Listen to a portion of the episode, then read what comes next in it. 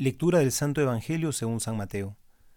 En aquel tiempo Jesús vino de Galilea al Jordán, donde estaba Juan, para ser bautizado por él.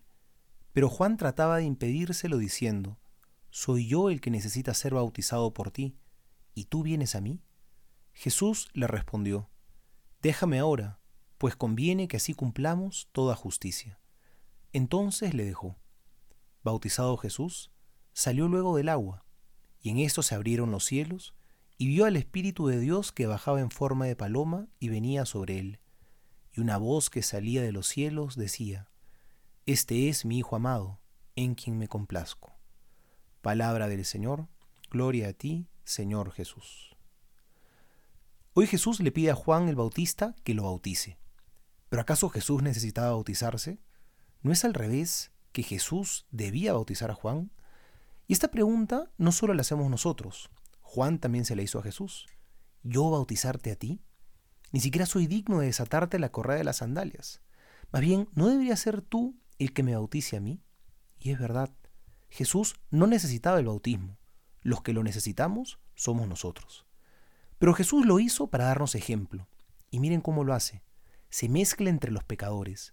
Se pone delante de un adúltero y detrás de un mentiroso. Se pone ahí en el medio, en la fila con los pecadores. Porque Dios no se quiere distinguir de nosotros, sino que se quiere identificar. ¿Cuántas veces a nosotros nos encanta distinguirnos, sentirnos los buenos y señalar y tachar a otros de malos, solo porque tienen pecados distintos a los nuestros? Jesús se quiere identificar con nosotros, en el fondo para que nosotros nos identifiquemos con Él. Él se hace cercano para que ya no veamos a Dios de una manera lejana. Porque Dios nos pudo haber salvado de muchas maneras. Pudo haber escogido maneras que no tenían que implicarlo tanto a Él. Pero el estilo de Dios es distinto. No nos quiso enviar la salvación por correspondencia, sino que la quiso traer en persona. Por eso, todo lo que Jesús quería salvar, lo asume primero en su propia vida. Entonces se hace hombre y se pone en la fila junto con los pecadores, como uno más. Esto es justamente lo que le sorprende a Juan el Bautista. ¿Por qué me pides a mí, que soy humano, que se equivoca, que también hace cosas malas a veces? ¿Por qué me pides que yo te bautice a ti? Y es que Dios ha querido poner las cosas santas en manos de pecadores.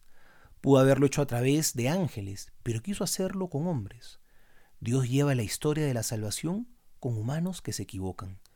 Aunque a veces parece que los seres humanos lo estropeamos todo, parece que Dios quiere confiar en sus hijos y no tiene miedo de que echemos a perder su plan maravilloso, porque Él sabe que no caminamos solos, sino que Él nos lleva de la mano. Soy el Padre Juan José Paniagua y les doy a todos mi bendición en el nombre del Padre y del Hijo y del Espíritu Santo. Amén.